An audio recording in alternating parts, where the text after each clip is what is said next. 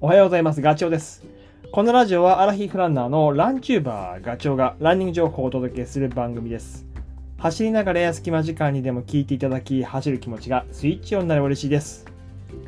昨日のラジオに引き続き、今日も、えー、同じような話をしようと思うんですけど、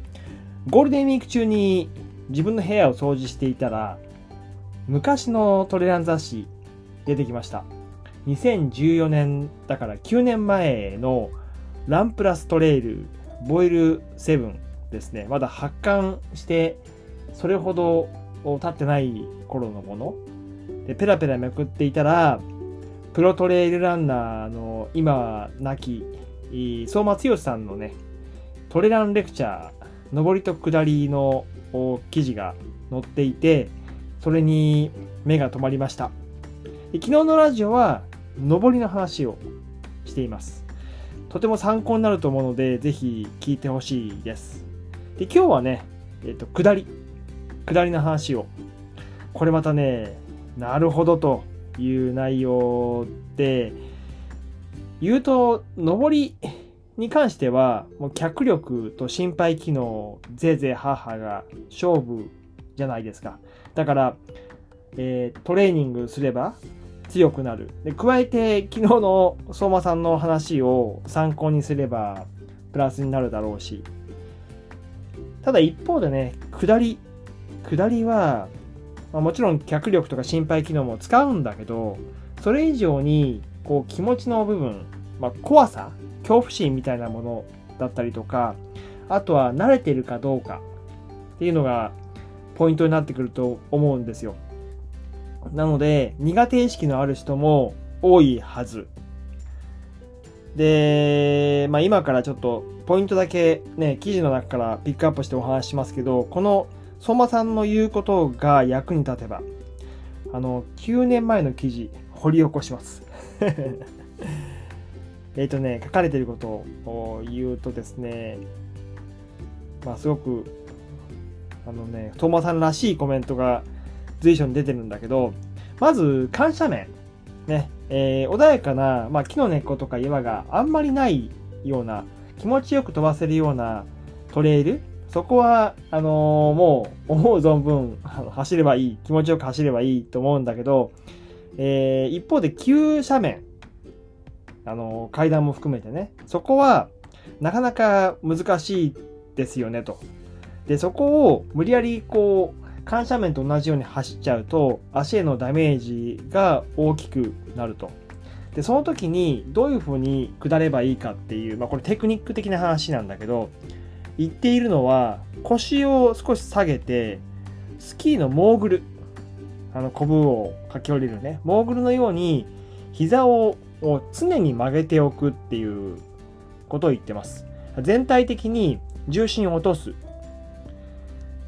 で対してダメな例も言っていてそれは足を前にどんどんこう出していく。体が伸びきった状態でドスンと落ちるような着地、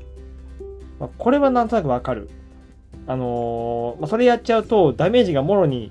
体にも来る、まあ、言うと膝に来るから後半、えーちょっとうまく体が動かなくなる原因になる。でそこをね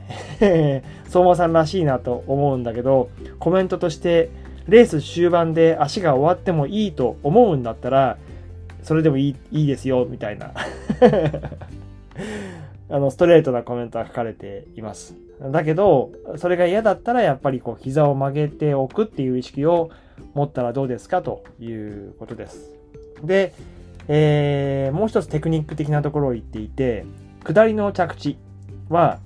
上りと、上りでも昨日話したけど、えっ、と、前足部、前の、足の中、足の裏の前の部分を使う。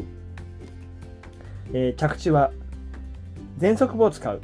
かかとをつけない方がいい。特にそれはスリッピーで滑りやすい、サーフェスだったら余計にその方がいいっていうふうに言っています。でこれを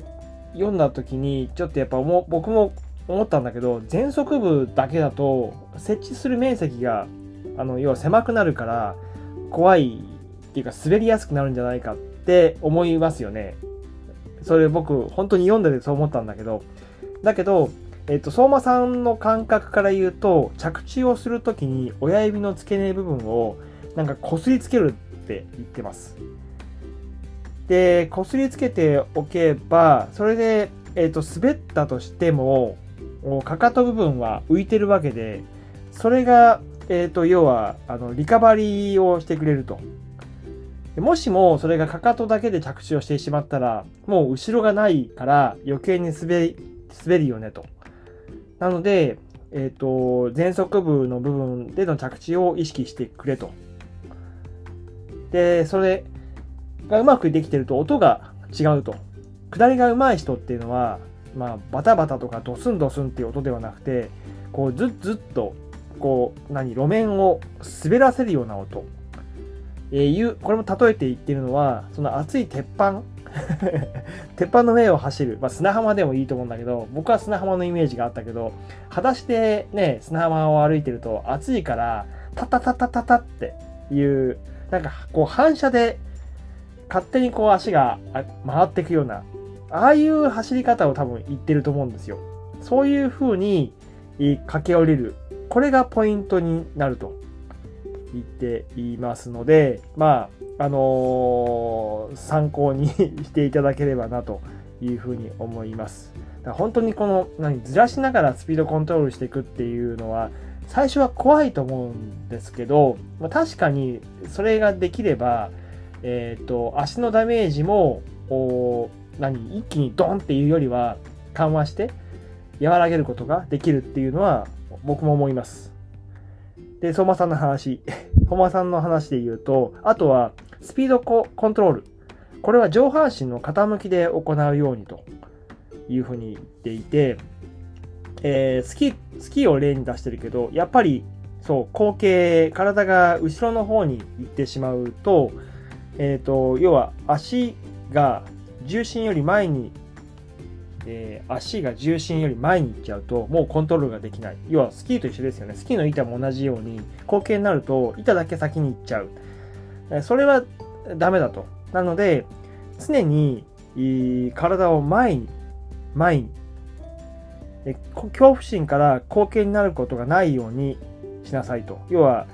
結構大げさに言うと、体をかぶせる角度を変えていくっていうことだと思います。だからそれが難しいのは腰が引けちゃうとは違うんだよね。腰が入った状態で状態をかぶせていくっていう。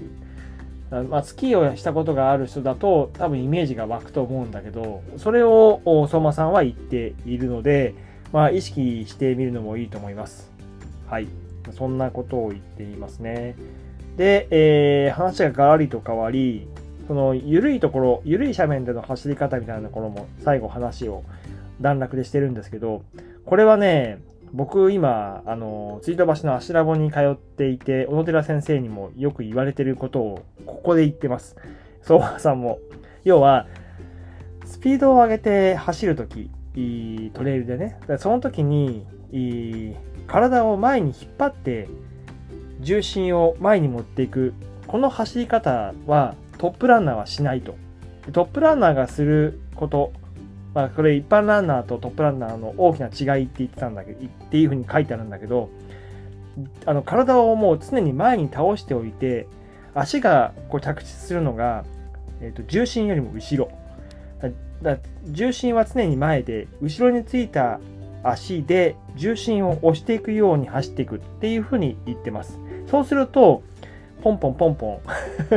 前に進んでいくよと。めっちゃ速い、これめちゃくちゃ速いですって文面で書いてます。そういうことを意識するのもよしと